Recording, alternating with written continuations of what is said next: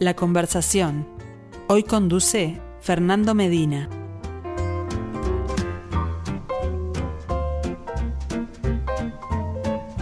Saludos para todos, bienvenidos a la conversación, como cada miércoles protagonizada por el artista de la semana, nuestro ciclo Arte UI en perspectiva. Acá estamos en Radio Mundo, en radiomundo.ui, en audio, en video. Ya saben, estos encuentros tienen palabra hablada y tienen imagen, vale la pena seguirlos mm, de ese modo y por supuesto los invito a que pasen también por nuestra cuenta de Instagram a conocer bueno, noticias biográficas y la obra en general del artista de la semana y a dejar comentarios. Preguntas, inquietudes, eh, siempre es muy interesante mm, estar, bueno, atentos nosotros eh, a lo que tienen ustedes para decir. Bueno, esta semana en estudios, una obra muy particular en su realización, va a valer la pena sin duda indagar cómo está hecha, además de, bueno, qué es lo que está puesto allí en imagen. Su título es Mick y la firma que lleva es la de Gustavo Yayo Landívar.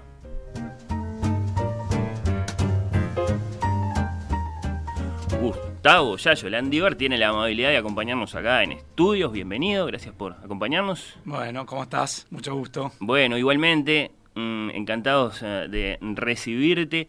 ¿Querés expresar algo sobre el hecho de ver tu obra acá, en este estudio de radio, sobre esta invitación en particular? Bueno, me encanta. Viste que una de las cosas que tiene eh, la, obra que yo hago es, el color, tiene como un colorido especial. Y tiene como un brillo especial, porque una de las. Ahora te voy a contar un poco parte de la técnica. Como la haces, claro. Sí, una de las cosas que tiene, que resalta, es como una, una terminación en resina que hace que tenga como un brillo parecido al vidrio, pero más casero. O sea, más, un poco más rústico, que a mí me gusta mucho eso. Pero bueno, básicamente es eso. Mi obra tiene que ver con el color, tiene que ver con el pop y, esto, y, cómo ilumina una pared, cómo ilumina un lugar. A mí me gusta mucho eso. Bien, bien. Así que está, sí, sí. Nosotros encantados de tenerla eh, acá en estudios. Esta en particular, eh, la que se llama Mick, ya te voy a preguntar por ella. Eh, Gustavo, argentino parcialmente radicado en Uruguay. ¿Cómo tenemos que describir esto? Argentino. ¿Argentino? Argentino, hincha de Messi, así que soy argentino. Bien. Eh, y paso, la verdad que hace... De Messi específicamente, no del Barça, no, de la selección argentina, de Messi. Messi Fútbol Club. ese, es mi equipo. O sea que ahora, por ejemplo, lo seguís en el PSG. Obviamente, y odio al Barcelona. es así, somos fanáticos. No, y hace ya... Si viniera a Rosario Central, seguiría siendo... Sería de Central. y hace ya 14 años que, vengo a Uruguay, trabajo en Canal 12.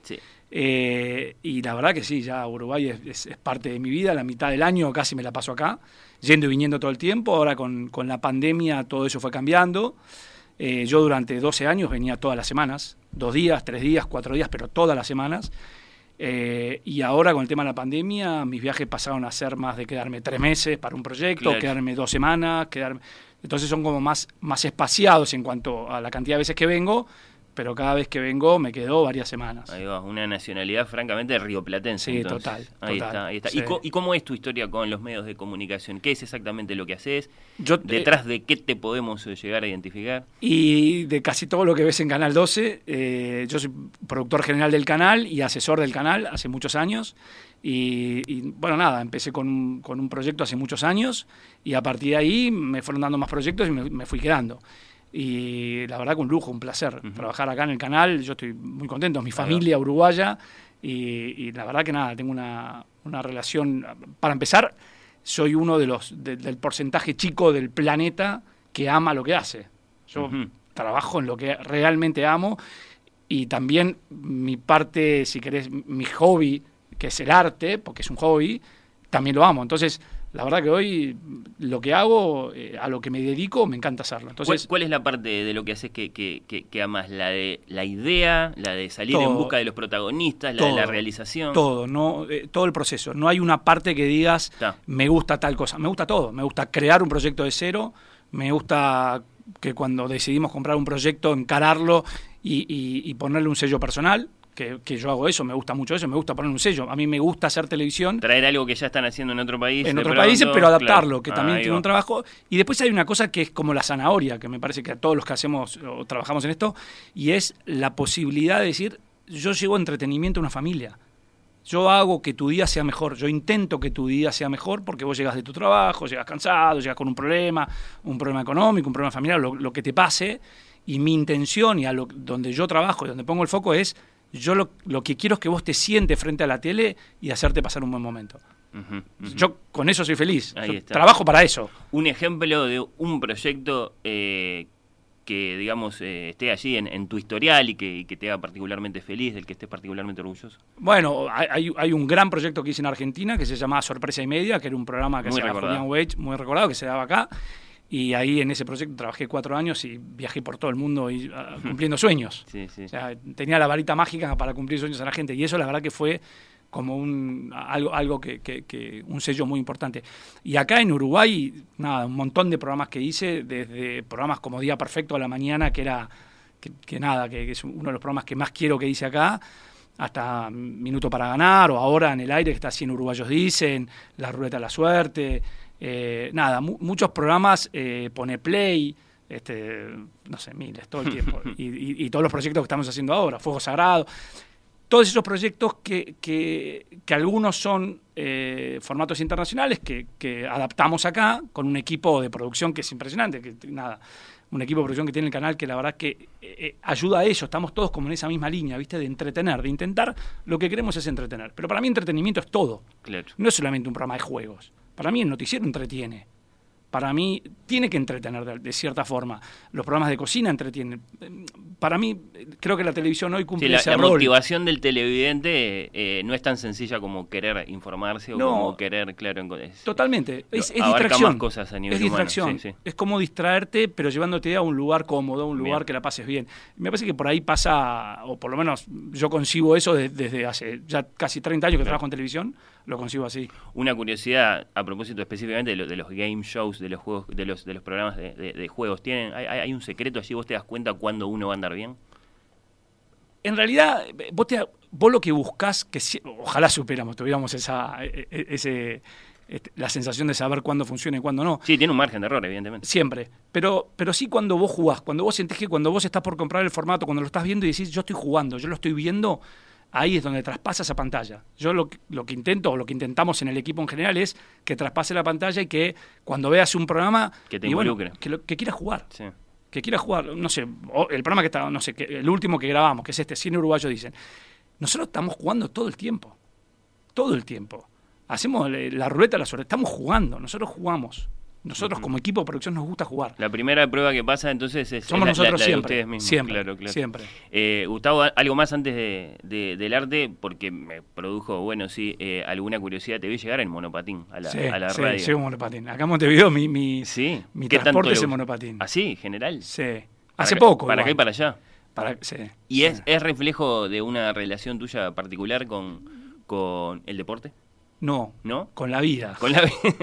Yo soy, soy un adolescente este, encubierto en 51 años. Y de hecho, justo recién le decía a Miliano. O sea, no es un tema de ecologismo, es un tema no, de. No, no, es un de tema. ¿Cómo te querés llevar vos con la vida general? Total. Y yo me bajo del buquebús y vengo. Ayer bajé del buquebús, me fui al canal y tenía una sonrisa de oreja a oreja.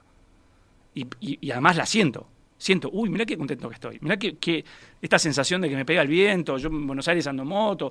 Me gusta que me pegue el viento, pero y, siento esta sensación de, bueno, tengo 51, yo siento que tengo 30 todavía. Y tiene que ver con un montón de cosas. Le contaba a Emiliano, ayer a, la mañana este, estaba yendo a una reunión y pasé por un, local que venden muñequitos. Y yo colecciono muñequitos, unos que se llaman pops, que son ah, sí, sí, los conozco, los tengo. Tengo como 100 muñequitos de esos. y ayer me compré dos. Este, me compré John McEnroe, que leyendas del tenis, leyendas, este, un basquetbolista me siento como, eh, sí, eso, qué sé yo. Y, creo que eso se refleja también en mi forma de trabajar, bueno, habrá una mi forma de hacer arte, todo está relacionado. Habrá una relación entre ese vitalismo, llamémoslo así, y, el hecho de poder dedicarte a algo que, te sí, y bueno, y, que, tu trabajo no sea un quiebre con respecto a ese entusiasmo. No, no, sí, yo no, no, podría trabajar encerrado en un banco, no podría. O sea, admiro a la gente que lo hace, yo no, no, podría porque, nada, más mí otra cosa.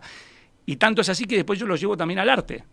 Porque el arte, de los que, de, el casi el 100% de lo que hago, tiene que ver con un viaje al pasado. Vos mirás y que te lleve a un viaje a algo, a que te acuerdes de un recital que fuiste, de un artista o, algo, una marca, un chicle que, cuando eras chico. Todo tiene que ver con a dónde, a dónde te lleva ese que sea un viaje, que no sea algo abstracto, sino que te lleve realmente un viaje a algo que te pasó o algo que crees o algo que recordás. Y eso es lo que creo que es eh, el valor que tiene lo que yo hago. Y retrocediendo, Gustavo, precisamente cuando de pronto aparece una posible carrera en los medios y de pronto aparece eh, esa inclinación tuya por, eh, bueno, el arte, en realidad, ¿qué estabas haciendo? ¿Cómo se dan esos caminos? No, creo que sobre todo el arte en realidad tiene más que ver con algo que, a mí me gusta mucho, que es la curiosidad. Yo soy un tipo muy curioso. Y creo que los que trabajamos en el medio, vos, los, que trabajamos en el medio de comunicación, tenemos que ser gente curiosa. Y la verdad que a mí el arte me llega por curiosidad. Por viajar, en un, en un viaje que hice, me gustó. A, mí siempre me gustó el arte y soy muy particular. ¿Ya trabajando en tu profesión? Sí. Ahí está. Sí, sí, yo tengo 51 y empecé con el arte a los 40. empecé de grande. Y, y la verdad que empecé por curiosidad. Me, empezaron a gustar ciertas... Yo de chico siempre me llevé muy bien con el arte, pero con el arte de, chiquilín, del colegio. Y la verdad que en los viajes eh, eh, eh, descubrí un arte que dije, yo quiero hacer esto. Yo soy muy particular porque, por ejemplo, a mí no me gustan tanto los museos, pero sí me gustan las galerías.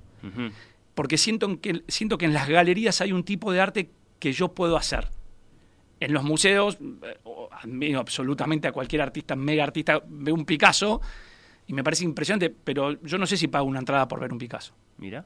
Entonces, porque me gusta otro tipo de arte.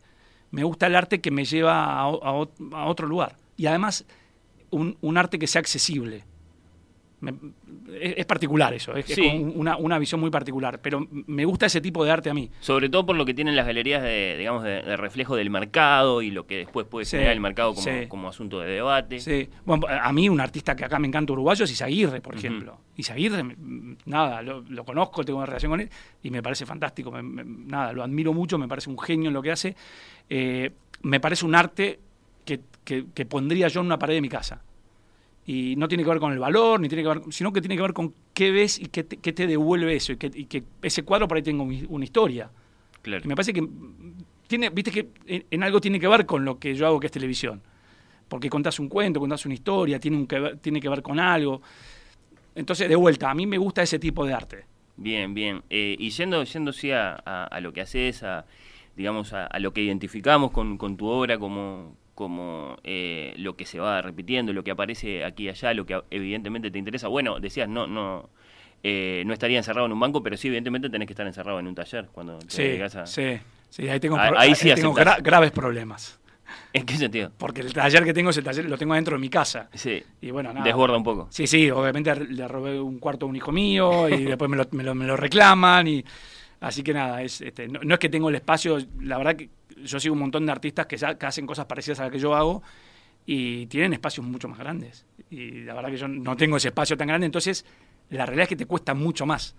Y además que te cuesta más, trabajás más lento. Porque si tenés un espacio más grande, yo puedo hacer, no sé, tres cuadros con resina a la par en paralelo y acá tengo que hacer uno cada tres días. Claro, hay que ir. Bueno, ya, ya, vamos a ir conociendo el, procedimiento, pero mm, me parece que como generalidad es interesante indagar esto. Mm, tenemos el concepto de lo pop acá, evidentemente, ¿no? Por, por, por algunos de los temas que, que, que trabajás. Cuando aparece esto en el arte, ¿no? ya años 50, años 60, la clásica identificación con Andy Warhol, había una especie de respuesta, ¿no? El arte era una cosa eh, en ese momento muy en particular, además, que la entendían algunos pocos, ¿no? Este, cuando, no sé, aparecía el cuadrado negro de Malevich, ese tipo de cosas, evidentemente había que eh, hacer todo un proceso intelectual para aproximarse a la obra. Entonces aparecen estos tipos y ponen la cara de Marilyn Monroe en un cuadro.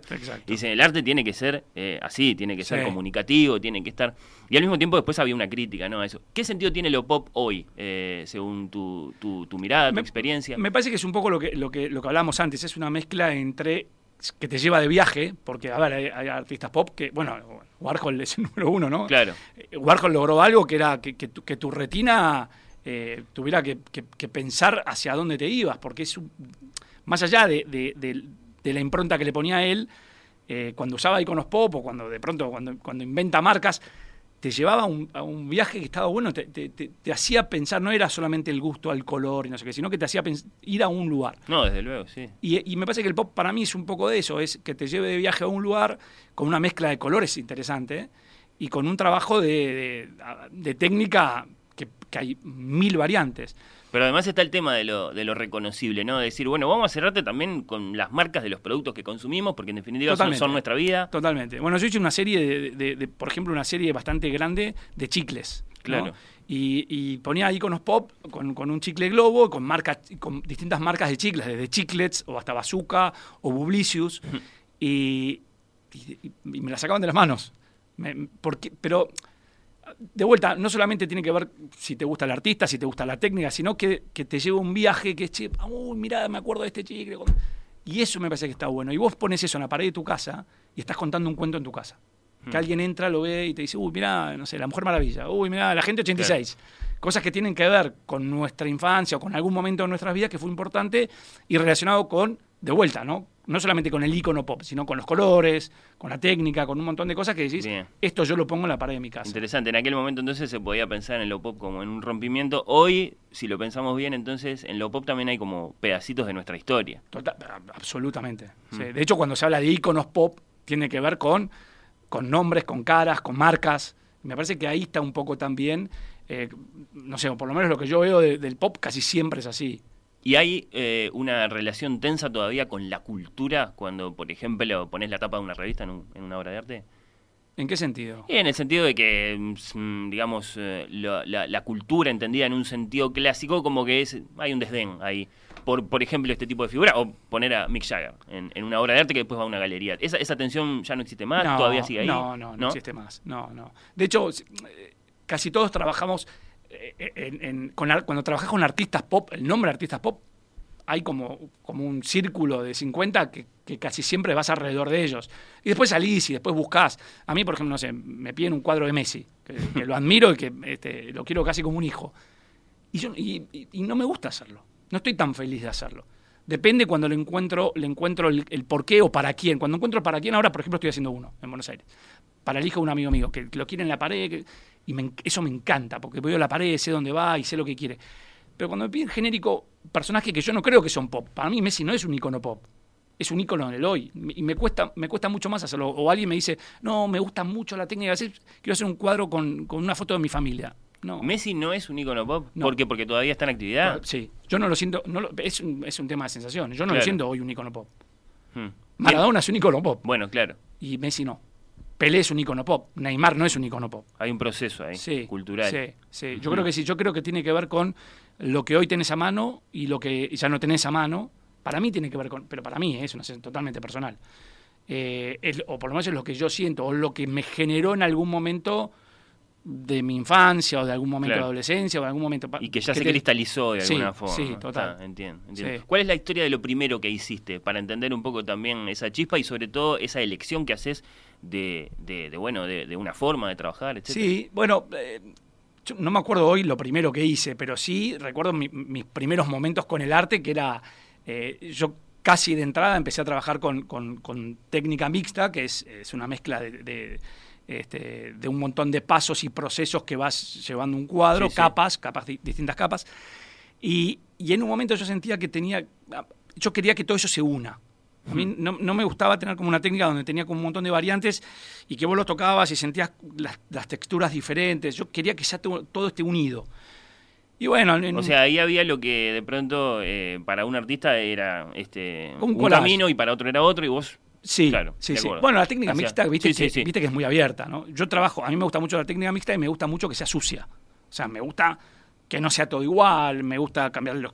Me gusta romper. me- o sea, ¿Y? Yo soy muy amigo de la lija, por ¿Qué ejemplo. hiciste? Yo lijo ¿Compraste mucho. materiales y te Sí, los llevaste? y- Sí, empecé con algunos acrílicos y empecé, me compré un bastidor de madera. ¿Algún manual, algo? No sé. No, nada. Nada. Nada. Hice talleres, hice Ah, un par bueno, de bien. talleres y este, hice un taller con Milo Lockett en Buenos Aires que, que- que estuvo muy bueno. Hice, yo soy muy curioso. Yo, hoy estoy haciendo. Ayer hablé por teléfono acá con una casa de Letterpress porque estoy comprándome letras para empezar a hacer cosas con Letterpress. Todo el tiempo estoy buscando variantes nuevas. Eso es lo que me divierte, porque es como todo. Sí. En un momento te empezás a aburrir de lo que haces y empezás a buscar cómo, cómo llenás ese espacio con cosas.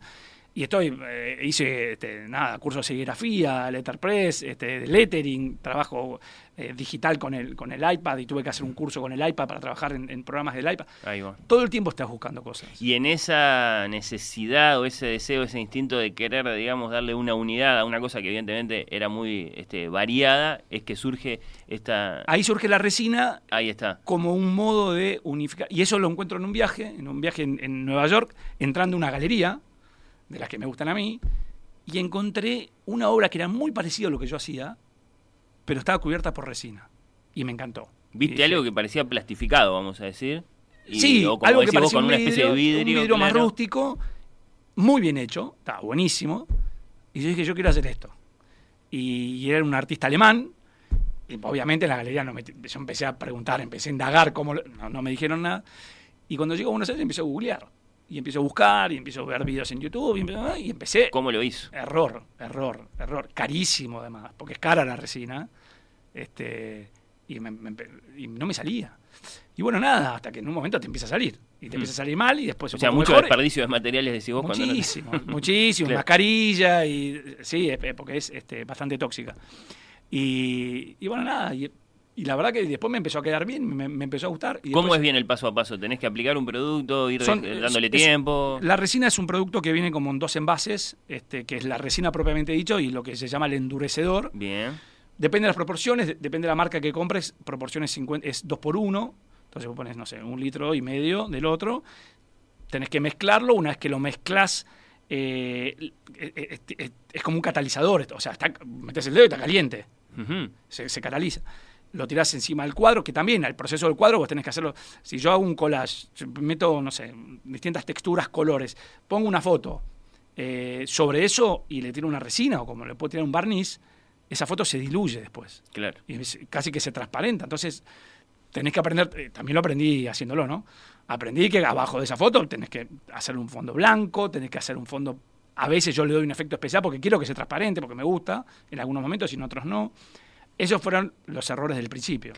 Sí, sí, la experimentación. bueno, y una vez que tiras la resina, la, la, desparramas por todo de manera pareja, te salen una, como unas burbujitas que las tenés que ir matando con, eh, con, fuego. Claro, tenés que lograr una superficie perfecta. Total.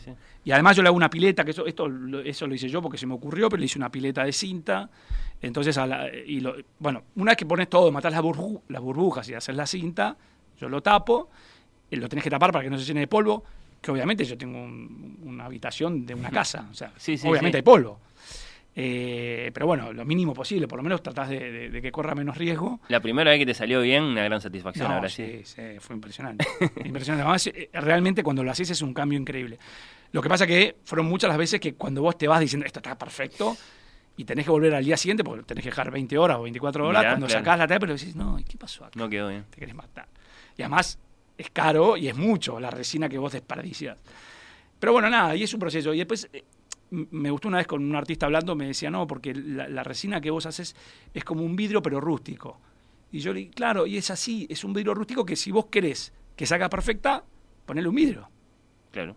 Esto es rústico. O sea, entonces eso también te, te, despoja de esta necesidad, esta presión de que tiene que salir perfecto. No, yo no quiero que salga perfecto. Quiero que salga muy bien. Un vidrio no sería un procedimiento artístico. Vamos a, bueno, ponernos de acuerdo yo, también hago algo, muchas obras en papel que los termino, que les nada, los hago en un marco con un vidrio y queda divino, ah, claro. me encanta. Sí, sí, después no, no es un proceso artístico, es, es, más operativo. Ahí está. ¿Qué nos contás sobre este mic? ¿Qué historia tiene? ¿Cuándo lo hiciste? Bueno, este mic. ¿Qué quisiste poner ahí? Bueno, este mic fue uno de los primeros. No te digo los primeros, pero, pero sí fue al, poco tiempo de empezar.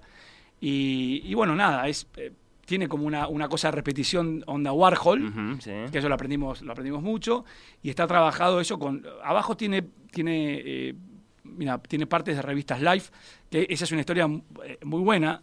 A mí me gusta mucho trabajar con, con, con texturas de revistas, y de revistas viejas. Me gusta, amo la revista Live de toda la vida. Clásico. Y, y, es, es, difícil conseguir las revistas Live. Yo viajé, eh, y en un viaje a Nueva York me compro cuatro revistas live que me encantaron, pero me salieron, no sé, 100 dólares las cuatro. Wow. Dije, Piezas de colección. de colección, una que era la tapa de cuando se inauguró Disney, y bueno, y yo había trabajado en Disney, para, para mí era como muy emotivo eso, y después compré otra también, cuatro revistas que eran importantes, pero me salieron 100 dólares. Y en la búsqueda de buscar revistas live, dije, yo quiero buscar más y no encontraba. Y, y acá en Montevideo, con, con, con Charlie, una persona que trabajaba conmigo en el canal, me dice, mira, te encontré acá en Mercado Libre en Uruguay un tipo que tiene unas revistas live que las va a tirar. Le escribo al tipo, Mercado Libre, me dice, sí, sí, tengo, no sé, 200 revistas live y le compré como, no sé, 200 revistas live por un precio... El tipo las iba a tirar, con lo cual, Sí, sí, eh, sí. nada, este, le entró una plata de, de arriba que estuvo buena y yo compré un montón de revistas live que las tengo en mi casa y que las voy usando en proyectos como este, donde me gusta. Y, y yo la revista live, que de vuelta, volvemos a esto de, de volver al inicio y uso publicidades viejas de revistas live, no pongo títulos que me gustan, no pongo, o, simplemente la marca live de la revista. Y, son como pequeños pedacitos que vos con, con- con una, una obra te vas sorprendiendo cada vez que la ves. Por ahí no la viste de entrada y por ahí encontrás después, viendo que en un costado pusiste un- un- una marca que, de, una revista vieja. eh, y además el colorido de, de esas hojas, ¿viste? Que no es lo mismo que comprarte una revista. Y bueno, nada, y eso y tiene que ver un poco con esta, con Mick, con este cuadro, que tiene, eh, que tiene ese tipo de textura. Y, y- y si te fijas en los bordes, tiene como una cosa antigua que yo le Sí. voy dando, este, con cierto colorido y, y- y- y con la lija. A mí me gusta mucho lijar, me gusta mucho romper. Y no me gusta que sea perfecto. Si vos te fijas, tiene, a ver, tiene esto que hablamos de la transparencia. Este tiene un montón de transparencia. Porque me gustaba que ciertas partes del brazo pasaran, pero la cara no, y otra cosa así. Bueno, y de vuelta, con la textura, cuando vas texturizando, vas rompiendo arriba, vas generando esta cosa de añejo, que después lo, refuerzo con, con ciertos colores que le pongo a los bordes, y, y después arriba la foto. Una vez que, yo la foto la trabajo digital, le hago algunos efectos digital también para añadirle que sea un poquito añeja y que sea un poquito vieja. Eh, y una vez que veo esa composición, que primero hago la composición en un iPad, en, en una aplicación que se llama Procreate, que yo trabajo mucho con eso, yo primero hago la base ahí, con la foto que ya sé cuál es. La foto la tengo original. Entonces tengo esa foto original, digo, que la bajé, que la trabajé, y yo voy jugando con colores. Y después todo eso trato de replicarlo de manera manual. Y ahí ese es el proceso. Y después, una vez que terminas eso, es esta, esta capa de resina. Ahí va. Y Gustavo, ¿de qué se trata esto? Eh, imagino que no solo de vender un cuadro o no solo de No. mm, buscar una técnica nueva. Eh, ¿qué, qué, qué estás buscando con lo que haces? ¿Qué dirías que, Y con- me parece que, que que son perseguís como meta? No, me parece que, eh, a ver, lo fácil es eh, decirte contar historias, que tiene que ver con contar historias también, pero también el hecho de que, de llevar, creo que tiene que ver con, con- con la misma conexión de la televisión, ¿no? Esta cosa de llevar, en la televisión que yo te decía, de, de poder entretener a una Sí. familia, y acá de poder llevar color o alegría o a una pared de una casa, me parece que también tiene que ver, me parece que está linkeado con algo parecido a eso. A mí me encanta, yo hago una exposición y viene y me dice, che, uy, ¿sabes que yo tengo dos yayos en mi casa? Y, y, eh, como yo no me dedico a eso, a mí me infla el pecho y me siento Sí, sí, sí. este, que soy Andy Warhol por dos minutos, ¿entendés? Hasta que después te caes, no, pará, escúchame. Y, y- eso, y- eso también tiene que ver con esto de, de- de cuando hacemos arte, nos gusta eso. Nos gusta que haya una pared, nos gusta que haya un reconocimiento de alguien que tiene un cuadro tuyo y que viene a buscar otro cuadro. Ujú. Me parece que hay un poco de eso. Y, y yo busco eso, que haya alegría y que haya un viaje en ese cuadro. Que te lleve un recuerdo, que te lleve a algo, que te acuerdes de cuando eras chico y veías con tu familia, no sé, este, una serie infantil o una serie de, este, de- de ficción, algo que te, haya, que te haga recordar muchas cosas. Eh, y, y- y de vuelta, por eso, viste, cuando yo te hablaba de los iconos pop, que para mí hay algunos que no lo son, o hay momentos que no lo son, hacer un cuadro familiar, yo prefiero una foto. Yo para hacer un retrato mal hecho, pongo una foto. Claro. Entonces, yo no hago retratos, no lo sé hacer, ojalá supiera hacerlo, pero no, no lo sé hacer. Pero, pero sí sé hacer un retrato en serigrafía, o sé hacer un retrato digital y trabajarlo para que después componerlo con distintos materiales para que esa técnica mixta tenga una composición. Ahí Eso sí, lo sé hacer. Hay una búsqueda. Claro. Ahí está. Pero yo no, pero yo no sé dibujar, o sea, no sé dibujar bien, sé dibujar mal. que está bueno saber dibujar mal, porque también es parte de mi obra que, que, de vuelta, cuando yo busco esto que te decía, que, que mi arte es como un poco sucio en el sentido de cómo lo haces, porque, porque rompo mucho y porque no tiene una, un- una línea que digas, qué prolijidad va por acá, no, porque a mí lo que justamente lo que me gusta es esta sensación de añejo, esta sensación de icono pop antiguo, y, y si, si yo lo dejo nuevito, impecable, y no, le falta un poquito de, de Eso que vos querés que esté vivo no va a estar. no, no, no va a estar. no. Sí, sí, sí. Y bueno, todo entonces siempre para eso que le pasa al que se para frente a la obra. Sí, total, total. Y que cuando, y, y de vuelta, cuando venga a verlo, vos entras a una exposición mía y, y- y ves por ahí, no sé, 10 cuadros y te aseguro que te quedás mirando. porque te, llama la atención, por, por ahí no, no, te gusta el arte que yo hago, pero los iconos que hay ahí, o las marcas que hay ahí, o el color que hay ahí, te dejan mirando. Y, y, eso es una atracción que está buena. Eh, porque hay gente que por ahí, y es, así, o sea, por ahí no le gusta el arte que yo hago, pero sí te, te, atrapa como un imán esos colores, esas marcas. no sé, por ahí no te gusta no te gusta los iconos pop, no tienes nada que ver con, con, los personajes que yo tengo, pero de pronto te pongo una marca, una marca divina, de bazooka, hmm. antigua, y te quedás mirándola. Tiene como un atractivo. Y por ahí, por un segundo, viajaste a la época que vos comías un chicle bazooka. Gustavo Yayo Landívar, artista argentino, bueno, con mucha relación con el Uruguay. Entonces, eh, gracias por compartir bueno, un placer. tu obra con nosotros, por este rato y por las respuestas. Dale, gracias Fernando. Bueno, saludo para todos.